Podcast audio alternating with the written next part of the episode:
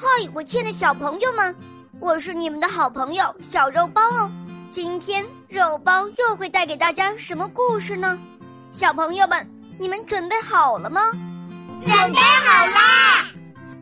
那么，我们的故事就要开始喽。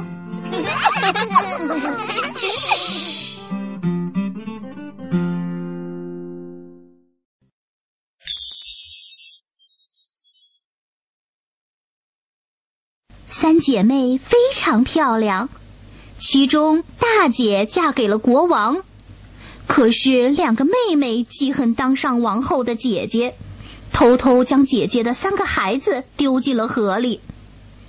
可是三个孩子都被好心的人收养了。三个孩子渐渐长大，当他们知道了自己的身世后，决定去找回自己的亲生父母。从前有一位住在科特堡山上的国王，非常喜欢打猎。有一次，他带着他的猎手们去山里打猎，恰好有三个少女在山脚下放牛。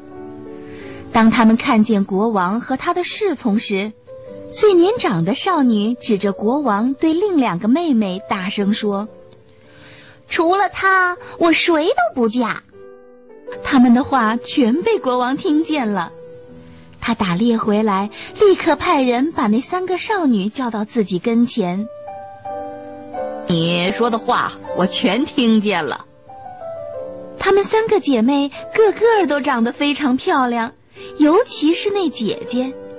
于是国王很快就和姐姐结婚了。不久，国王要出远门了。为了让王后高兴，他请王后的妹妹来陪他，因为王后的肚子里怀着小宝宝了。后来，王后生了一个男孩。两个妹妹因为没能嫁给国王，对姐姐嫉妒的要命，于是密谋要把那可爱的男孩扔进河里。他们抱着小王子，把那可怜的孩子扔进了河水里。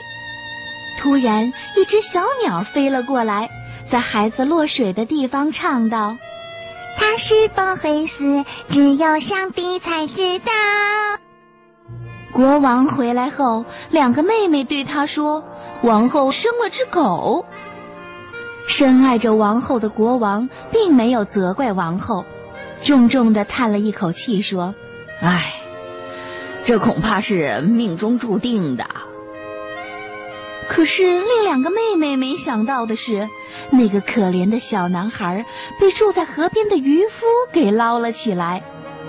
那渔夫和妻子没有孩子，就欢欢喜喜的收养了他。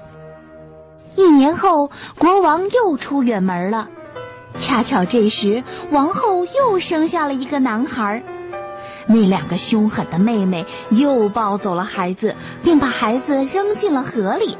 一只小鸟又飞到空中，唱道：“它是否会死，只有上帝才知道。”国王回来时，两个妹妹又对国王说：“王后又生了一只狗。”国王还是叹了一口气说：“唉，这恐怕是命中注定的。”和上次一样，那个男孩被渔夫捞了起来，带回家去抚养了。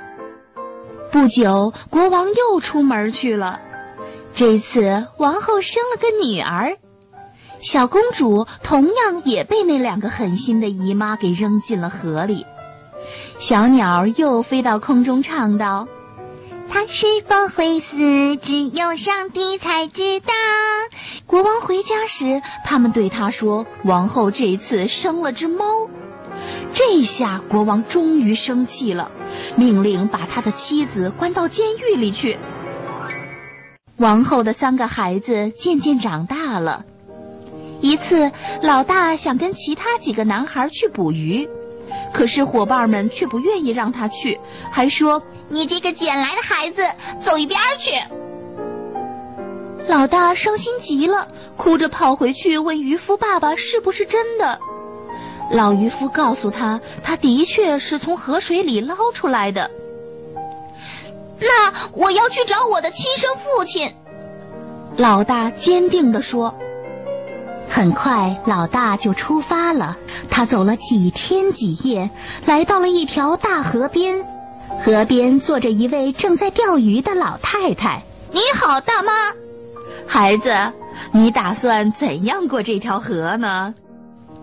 老大望着滔滔河水，喃喃地说：“再大的河也无法阻挡我寻找亲生父亲的决心。”你真是个坚定的好孩子。于是，老太太把他驮在背上，带他过了河。老大继续寻找他的亲生父母。一年以后，第二个男孩也离开家去寻找他的哥哥了。家里只剩下小女孩一个人了。他非常想念他的哥哥们。最后，他也请求老渔夫让他出门去寻找哥哥们。和两个哥哥一样，他也来到了那条大河边，对老太太说：“你好，大妈。”“谢谢。”老太太回答说。“上帝保佑你钓到大鱼。”女孩说。老太太一听这话就笑了，就背他过了河，还给他一根魔杖，对他说。就沿着这条路往前走。当你走过一条大黑狗时，千万别出声，要一直走过去。然后你就来到一座敞开着大门的城堡前，你一定要放下魔杖，径直穿过城堡，从那一边出去。那儿有一口老井，井底长出一棵树，树上挂着一个鸟笼，里面关着一只鸟。你要取下鸟笼，并从井里取一杯水，然后就要带着这两样东西原路返回，再从门槛捡起那根魔杖，并拿在手上。当你再次经过那条狗时，一定要抽打它的脸。小女孩果然找到了老太太所说的一切。在回来的路上，她碰到了她那两个哥哥。他们一直往前走，来到了黑狗面前。女孩用魔杖抽打黑狗的脸，那黑狗立刻变成了一位英俊的王子。兄妹三人回到了老渔夫的家里。虽然他们没有找到亲生父母，但他们带来了那只鸟。回到家不久，第二个儿子在家待不住，拿着弓箭去打猎了。恰好国王也在打猎，国王问老二：“你是谁家的孩子呀？”“我是渔夫的儿子。”“但我听说他家没有孩子呀。”国王说：“有，如果你不信，就请跟我回家去看。”老二说：“国王果真跟着去了。”渔夫见到国王，就把如何捞到三个孩子的事情全说了。这时，墙上的小鸟突然唱了起来：“母亲独自一人关在小监狱里，尊敬的国王呀，他们都是你的儿女呀。你两个狠毒的姨妈。”想要害死这些孩子，把他们扔进河底，是渔夫把他们救起呀！国王立刻带上小鸟、渔夫和三个孩子赶回城堡。此时，皇后已经被折磨得虚弱不堪。女儿立刻从井里打来井水，让皇后喝下。皇后立刻恢复了健康。